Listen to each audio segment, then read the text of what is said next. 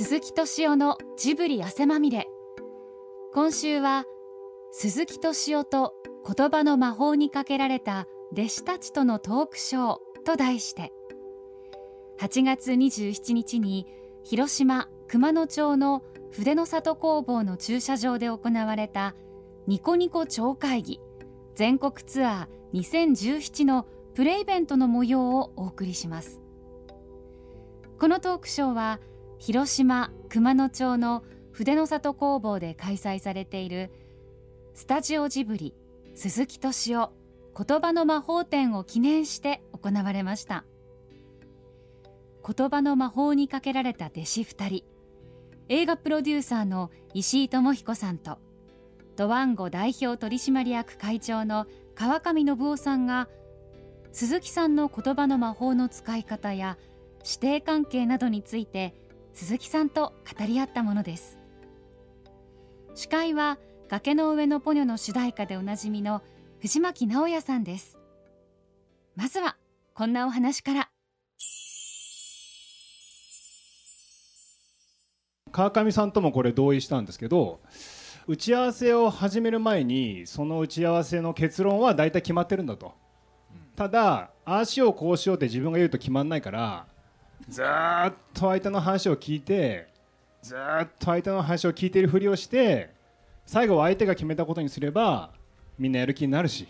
そう最初あの鈴木さんの打ち合わせでねそういうあの決断をするミーティングってあの終わりの時間がないんですよね。そうです。あのね延々続くんです。そうあの10時よよあのいや多分夜の10時ぐらいに始まるんですよ、うんでそれがもう11時になっても12時になってもずっと終わらないんですよね。で1時になっても終わらなくってでその間鈴木さんはねどっか行っちゃったりするんですよね。そうそうそう。であの出て出てって。トイレ行って帰ってこなかったりあ帰ってこなかったりとかしてそうそうそう。そうでその間みんななんかさ最終的にはあの何を言ったらあの帰れるんだろうっていうようなことをみんな考え始めて。で一生懸命言ってなんか気が付いたらあの鈴木さんの結論をあの自分から言わされてしまうっていうそういうパターンですよね。そうですね。いやー初めて知りましたね。これあの鈴木さんがもう持っていこうという方向性は自分の中で決めてるんですよ。俺が思うにはですね。であのそれをみんなにこう言わせてあの全然違うことを言ってる人間もなんとなく自分の思い通りの方向に持っていかせる。でもみんな発言してるんでこう総意でこういうふうに決めたんだっていうふうに鈴木さんは持っていってるっていうことをこうこれは言いたいってこいやですよねきっとね。ここでね今見てると笑ってる人が結構多いんですけどね。なんか僕がまるで悪い人みたいですよね。じゃあいい人みたいじゃないですか。いやこれはね誤解です。あの僕はそんなね悪いことはしません。僕は本当にいい意見が出るまで待つ。これがね僕の基本的な姿勢なんでそれどうどう思います？川上さん。いや最初決めてますよね。いやいやでもそれね半々な気がしますよね。決まってる時もあるんですけど、あの本当にあのいい意見が聞いてるまで、ただひたすら時をみたいなね、そうですね。だから偉い人だろうが新人の女の子だろうが変わんないですよね。あそうですいいいい意見が出たらあそれいいね。でそれって言うんですよ。あそうかそれって言うんだ そうそうそうそう。あ確かに。うん。それって言いますよでかい声出すよね、うんまあそれはだから多分鈴木さんの中に迷いがある時だと思うね、うん。はいはいはい決めてる時にはもう誰がいろんな人が発言しても聞いてないもん。あの、ん。全然。まあ人の話。あそうです聞いて聞いてます。聞いてない 絶対聞いてない。いないじゃないですか。途中で。いなくなる。聞いてます。ずーっと漫画描いてるじゃないですか。あの。いやあれ考えてんですよ。考えてない考えですよ。てんです。絶対。あの宮崎駿もねか考える時はねあのずーっとねあのざら紙にねいたずら書きを書いてんですよほんでねいいたずら書いてるとねなんかあることに集中できる？そういうことも言いたいですね。ななんで笑ってんの？いやいやいや全然聞いてないってことですよ。あのか絵を必死に描いてますかいやでもらねでもあれで多分ねみんな当事者になるってなると思うんですよね。鈴木さんがいてやってやったらみんなそれの指示を受けて従う人になっちゃうんですけど、まあ、そうすると自分から考えて言わなきゃいけないんであの自分のことにならざるを得ないっていう自分ごとになりますもんね。そうですよね。確かに。それは自分ごとにするっていうことは非常に重要なんですよ、はい。だからあのみんなが騙されて「千と千尋」見に行った あのもなんかほらこう自分ごとになっちゃってるんですよ。宮崎さんのことをね鈴木さん宮さんとおっしゃいますけど宮さんの得意技は何か分かるかって言われたんですよね。でまあすごいストーリーテラーですよねとかいやもう映像の天才ですよねとかアニメーターとしてもすごいですよねってことをいろんなこと言ってたらでも全部それ他の人にも当てはまるじゃんって言ったんですよ。ストーリー上手い人もいればアニメーターとしてすごい人もいれば映像すごい人だっているじゃんと、それじゃダメだと。で宮さんの得意技は誰も思いつかない面白おかしいキャラクターを生み出すことだけって言ったんですよね。だけ？だから宮崎さんが何かものを作ってる時にそこから脱線しようとしている時俺は軌道修正するんだと。でそれがねプロデューサーとしての相手の得意技を見抜くコツなんだ。それを全ての人にやると仕事がうまくいくよっていうあスタッフでも一緒ってこそうですとですよね。そうですだから悪いとことかばっか見ないでその人がいしかできないことだけ見てればあみんなで面白い仕事ができるんじゃないの？あよく鈴木さんあの川上さんのことを日本で一番インターネット分かってる男だからあいつに任せとけば大丈夫だって言言ってたよね。得意技ですよね。得意技。うん。インタインターネット日本一分かってるななんかね藤巻さんも言ってましたよね特に藤巻さんをどうやって働かすかっていうので あのー結果あの藤巻さんのあの本当の仕事は広告代理店なんですよね。ねでそれで広告代理店の人がなんであの紅白に出るような歌を歌ったのかおかしいじゃないですか。まあおかしいよねおかしいですよね。でもそれは結局花の人なんだけども歌を歌うのがあの得意技だっていうふうに思ったからってことですよね。それもこれなんだ。そうですね。そういうことですか？あのね今日若い人が多いんでねうん。もう本当僕はまあ僕らの若い頃は本当いい時代だったかもしれないけれど藤巻さんの最大の特徴 いいですよ会社っていうところに入って以来定年まで全く働かなかった。本当ですよこれ皆さん笑ってるけれど。これってね普通会社に入ったら働くのが当たり前でしょ？それを働かないでうん十年過ごすって。これ才能だと思うんですよ。だから藤巻さんの才能ってそれしかないんです。まああの仕事があまり得意じゃなかったんですよ。だからまだ歌のが得意だったっていうね。それでポニョの歌を歌うように抜擢したってことですいやだからね僕はあのそれに関してはちょっと少し真面目になりますけれどあの人間ってこういうことがあるんですよねある人一つが優れててそれがみんなが認めるとその人のことを全部優れてると思っちゃう？これ これってねすごい大きな誤解なんですよ。だからまあ分かりやすく言うとね藤巻さんはそのポニョで歌を歌ってくれたでしょ？で博報堂っていう会社のサラリーマンでありながら歌も歌う？で頑張る？っていうとねみんななんとなくあああの人は歌歌ってるけれど本当は仕事もできるんだろうなっていうそういうね錯覚をすると思うんです。でも彼ができたのは歌だけです。だからこれはね本当宮崎駿にも当てはまる。まあ彼がさっき説明してくれたけれどねそれはストーリーを作るとかねあのいろんなキャラクターを生み出すとかいろんな能力持ってますけれど彼が一番優れてるもの。もう具体的に言ってしまうとよく考えましたよねトトロとか。ねえ、それから猫バスとかあれ普通の人思いつかないんですよ。で仮に思いついたとしてもそれを具体化できない。でこれがね彼の最大能力なんです。であとはねまあ大体僕は隣にいてもうや約40年。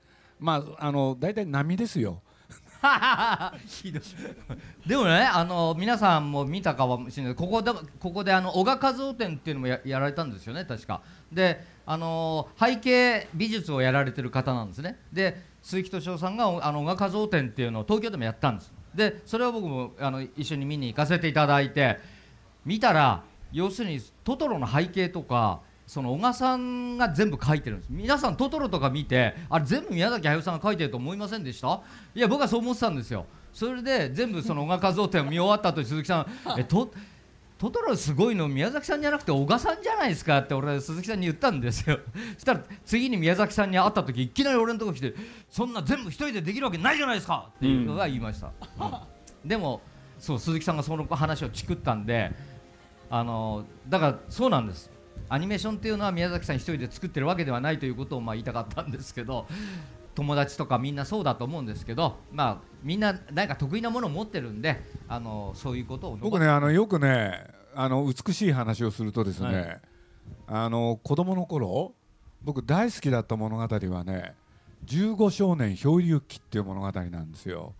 でこれまあ実際はねそのうちの45人をピックアップして、ね、それで物語を作ってるんだけれど、ね、この物語の最大の特徴15人の持ってる能力が全部違うっていうのはこの物語のミソなんですよ。そうするとね頭はいい。で勉強もできる。だけれどだからといってじゃあ運動はできるかって言ったら実はできない。でそうやってやってると運動能力だけ優れてる人。そういう人も出てくる。かと思うとね人のやることを見て文句ばっかり言ってるやつ。これも一つの才能なんですよね。でそういうことで言うと15人の能力、ね、ある無人島で15人が行ってそこでどうやってねみんなが生きていくか。やっぱり一人一人の個性が発揮された時に非常にうまくいくって話なんです。そうですね、あでもあの実際ジブリにあの杉さんの周りにいる人ってそういう一芸を持ってる人が多いですよねその一芸っていうのもその人の本職っていうよりは本職じゃないんじゃないかなみたいなところを鈴木さんが見出して、うん。それをなんか一芸にしてるっていう。う、ん。それを面白がるっていうところあるよね。面白がありますよね、うんそういうのを伸ばそうとしますよね。それはすごいな。僕もね藤巻さんに歌を歌ってもらえばね歌が上手くなるんじゃないかと思ったんですよ。結局なりませんでしたね。次いきます 人生設計は夢や希望ではなくすべて算数であると。これそうですね。これはあの後であの川上さんにもおつなぎしたいんですけど僕も川上さんも結婚のきっかけが鈴木さんなんですよね。そうですね。ね。でちょっとあの奥さんが聞いてるのは大変言いにくいんですけどまあ付き合ってることも鈴木さんにバレですね。で喧嘩するわけですよ。で鈴木さんもうちょっと僕無理ですと。もう仕事も忙しいしねもう両方はもう無理でもうちょっとって悩み相談をしたら石井お前はさ仕事とさプライベートどっちを取る人生を取るんだって言われたんですよ。でいや両、うん、どっちですかねって言ったら決めるの今今すぐ決めろって言われて。でまあまあ仕事ですかねっつったらだったら早く結婚しろって言われたんですよ。でさらにその紙に今の奥さんと全然僕が付き合ってもいない女性の名前を次々書いてこれと別れたら次こいつだぞと。本当に？でこれと別れたらこいつだぞっつってどんどんどんどん追い込んでいってだったらね今のはいいだろうって言われて。でさっさと子供作れと。で今子供作れば4 5 6でもう子供は成人だと。そうするとお前また仕事に集中できるだろうとら全部算数なんだから抽象的に夢や希望で人生を語らないよ。っていうふうに言われたっていうのが僕のこの教えのきっかけですね。その結婚にあの愛とかそういうものは必要ないんですか？あのねああだったりなこうだったりなと思っててもしょうがないよねっていう話なんですよね。いやだから愛とかを超えたところにそう。なんかあるっていうことなんですよね。そう。超えてないよ今の話聞いてると。いいやいやいやそこからまた生まれる愛もあるんじゃないですか。それは分かんないですけどね鈴木さん自身がそうだったと。もう最初から、ねうん。僕具体的な名前出したんですよ、うん。美術館のねまるまる英子。ね？どうだと、そしたらね本当に心の底から嫌な顔してね嫌ですよこの子は。算数じゃないですけどもね。じゃあ美術館のねまるまるバツコ君この子はどう？嫌です。それも本当に嫌だからって。ね？ほんでジブリのさほあのスタジオの方にさバツバツペケコさんがいるじゃん。あの子はって本当に嫌ですからやめてくださいあだったらどうなの？タムチンは？って話したの。あそしたらねタムチンにしますって言ったの。消去法じゃないですか。数学なんですよ、数学、うん、いやだからまあ感情がねあるところにもね理性ってあるわけじゃないですか。結局ね、うん。あのまああのかんあの感情あってもあの人生長いわけだから、うん。そしたらトータルではその理性で判断しちゃいけない部分もあってそういうこことをね言うんですけどまあちょっとねなんていうかロマンがない、なんかねでもあの感謝してますからね、はい。ちょっとねうちのあの母親とあのちょっとねあの関係がうまくいかなかった時にアドバイスされたのは、まあ、とにかくあの親との付き合うのにね1日5分電話をすると決めろと。毎日。5分。5分でいいと。でそれを守れって言われたんですよね。でそれであの月に1回会うとかなんかそういうようなルールを決めてその通り行動しろって言って、まあ、そしたらまあなんとかなると。要はなんか具体的なんですよね。普通ってなんかねそういうなんか誰々とうまくいかないとかって話をすると、あのすごくなんかね、まあもっと電話してやれよとかね。その親は大切なんだからとかっていう、うんそういうなんかあの概念的。感じ感情の方に行くじゃないですか、こういうふうにね。あのそうじゃなくてすごい具体的なんですよ。そうですよね。毎日5中身じゃない。分だから5分やればあとは考えなくていいからっていうことでもある。んですそうですそうですそうです。まあ、ということでねこの弟子たちは愛情もなく結婚して。まあそれでも違いますよ。うまくいってるんですよねそううまくいってるんですそこが大事なところですよね。これは不思議。いや本当すみません。いつもすみません。本当に。本当にね水産のおかげでね。もう本当に。そうですよね。今やね二人の子もねね元気に育って。そうそう。でもあの時にうじうじ悩んでたらいまだに僕そうだよね。いあのすごく勉強になりました、うん。あの結婚に愛情はいらないっていうことはよく。いやだだから生地その惚れた腫れたと結婚しちゃダメなんだなってあのそうそうそうそう。いうのは思いますよ。あとなんか本当の愛は何かとかね。うん。なんかもっとあるんじゃないかみたいな思ってもそうそう。どんどんどんどんチャンスが数学的に言うと減っていくだけだと。いやそうそうそう。だってねうん。あのあれなんですよ。例えば僕これ仕事でも同じなんですよ。あのまあ「千と千尋」でね宮崎駿っていう人は作る前から言ってたんですよ。ねスタッフを集めてね作品説明会っていうのをやるんです。そうすると宮崎駿はここでねあのみんなに向かみんなみんなにスタッフに向かって説明しました。今回はねかつて自分がやったことのない恋物語を作る。ラブストーリーであると。これでね千っていう女の子と白っていう男の子のラブストーリーだって。俺で言われてね俺で彼がね、まあ、ストーリーを作っていくじゃないですか。で見ててね変だなと思ったんですよ僕。すぐに。でどうしたかっていうとねなかなか白が出てこないんですよね。線は出っ放しなんだけどなかなか出てこないんですよ。これで気になったんです。でちょうどこそのその頃ね、あのージブリに彼ねいたんですよ。石井君は。で石井に僕は頼んだことがあります。ね。それぞれの登場人物。ね。一つの今までできてる話の中でね。何回出てきたか。それぞれ一個一個一人のキャラクター。千例えば千がそれから白がそして顔なしなんですけれど。であの映画だからあの絵コンテっていうやつには秒数っていうのが書いてあるんですよ。それちょっと調べて。うん全部計算しました。全部調べてもらいました、そしたらもちろん1位は？千尋でしたね。2位は？で顔なしだったんですよね。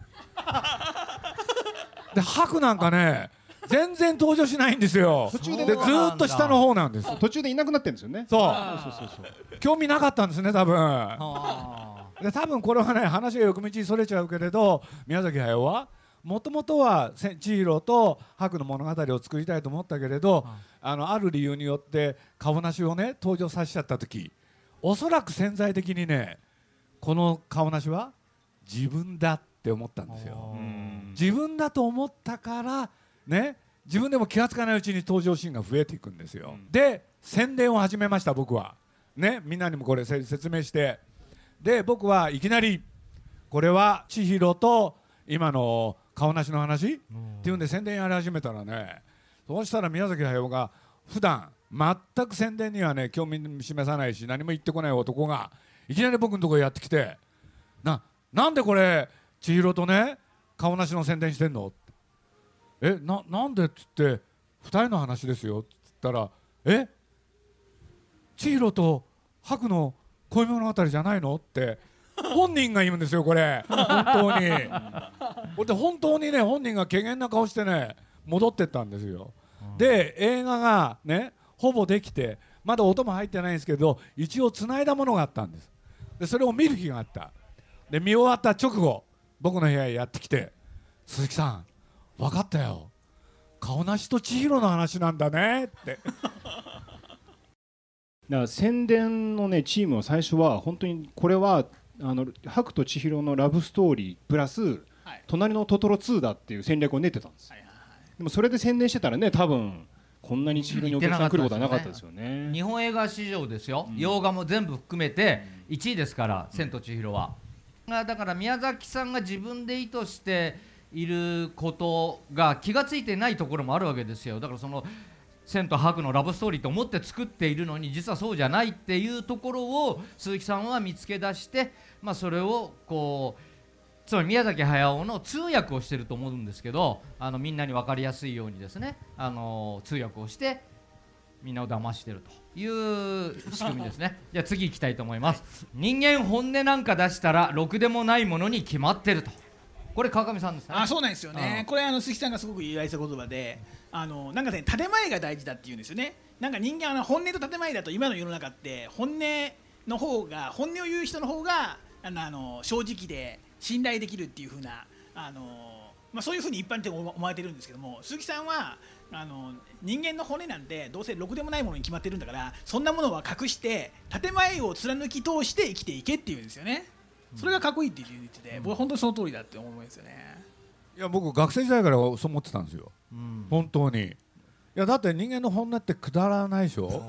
だって藤巻さん普段何考えてます？あの突然目の前にね なんか素晴らしい女性が現れて俺に告白してくれないかなとか。あそうそうそうそう、ね？妄想ですね。ね？うん俺目の前に素晴らしい女性がいたらねなんかかっこいいなと思ってスタスタ歩いてくのをね、なんかちょっと寝転がって下から見れないかなとか。で大体人間の本音っていうのはね今書くのごとく本当くだらないことだと思うんですよね。でそういうことで言うとなんていうの？その建前っていうのはね見栄があるわけでしょ、そうするとどうしても人間はあなたはどう思ってますかって言ったら嘘でも言いますよね。あの立派に生きたいと思ってるっつってね、でもその立派に生きたいと思ってるっていう言葉を発することによって、ね、自分が時として本当にそうなってしまうかもしれない。一つねテクニックとして、うん。あのあい打ち合わせの時にあの鈴木さんってね打ち合わせが終わるとこのプロジェクトがうまくいくかいかないかすぐ分かるんですよ。うん。で横で聞いててもいやこれでもいい話だと思うんだけどなってものいやこれはダメだなとかね。うんで今の打ち合わせなんか長かったけどあれだなってなった時にこれをやろうみたいに言うんですよ。でどうして分かるんですかって言ったら本音と建前だと。で紙にあの本音と建前って分けてうん。相手が言ってることを建前として書いて、その横で本音は何かってことを書けと。そう大体みんないいことを言ってあんなことができますこんなことできますって言ってる人は大体本音は金だと。うん。うん。でそういうのはもう面白くないだろうと。うんただ自分のやりたいことをなんか一生懸命だけど僕とつと言ってる人の方がね本気でそうやりたいと思ってるんだからそのなんか個人的興味ですよ、あの本音と建前のじゃあこの人が言ってることが建前だなと。じゃあこの人の本音はどういうところにあるなって見分ける方法って何かあるんですか？なんですかね。それは洞察力ってやつですか、まあそうでしょうね。宮崎駿の言葉としては「やりますか?」というう言葉が鈴木さんから言われた、まあ、あの言葉で印象に残ってるということなんでしょうけどこれどういう時にやりますかって言ってるんですか鈴木さんは？これ最近なんですよ。本当に最近、これであの宮さんっていう人はね宮崎駿っていう人はまあ僕はあのねまあいやいやかれこれ40年付き合ってきてで毎日のようにねすごい喋ってるんですけどね。あの昔の話ってほとんど覚えてない人で 大体最近の話になるんですよ。でこれって何かっていうと去年のまあちょうど今頃ですよ。もうね自分のやりたいものがあって僕にね宣言してくれたんです。とにかく絵コンテを描いてみる、ね、絵でストーリーをね描くんですけれど。でその20分分ができたところで鈴木さんに見せると。で鈴木さんがいいって言うんならやらせてくださいと。でもダメって言うんならすぐね僕はあの引退宣言のまま引っ込みますと。で、えー約4ヶ月。あの12月までかけてねその20分分のストーリーボードを書いたんですよ。素直に僕は驚きました。まあ簡単に言うとなんて言ったって彼は76まあ当時ね75でしたけれど。まあ多くのいろんな映画監督がね年を取ってやりたいって。気持ちはあるけれどね実際その現実主義をそれこそ忘れていいものをできないケースってものすごく多いんですよ。いろんな映画監督たちがね年取って作ったものは失敗作が多いんです。だから僕はやっぱり彼にそのに、ね、二の鉄を踏んでほしくないなんてことをずっと思いながら一方でその絵コンテを真面目に読んだんです。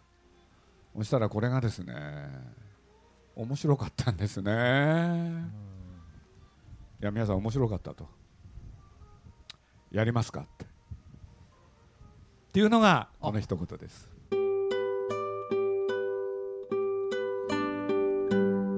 鈴木さんのお話いかがだったでしょうか？広島熊野町の筆の里工房で11月5日まで開催されているスタジオジブリ鈴木敏夫。言葉の魔法展は鈴木さんの手書きの宣伝物や名台詞などを書き下ろした書。キャラクターデザイン宮崎駿監督との合作などを紹介し手書きに親しむ姿や鈴木さんが紡ぎ出す言葉の魅力に迫っています。千と千尋の神隠しの舞台となった湯屋と手書き文字のコラボ空間もあります。ぜひ一度ご覧ください。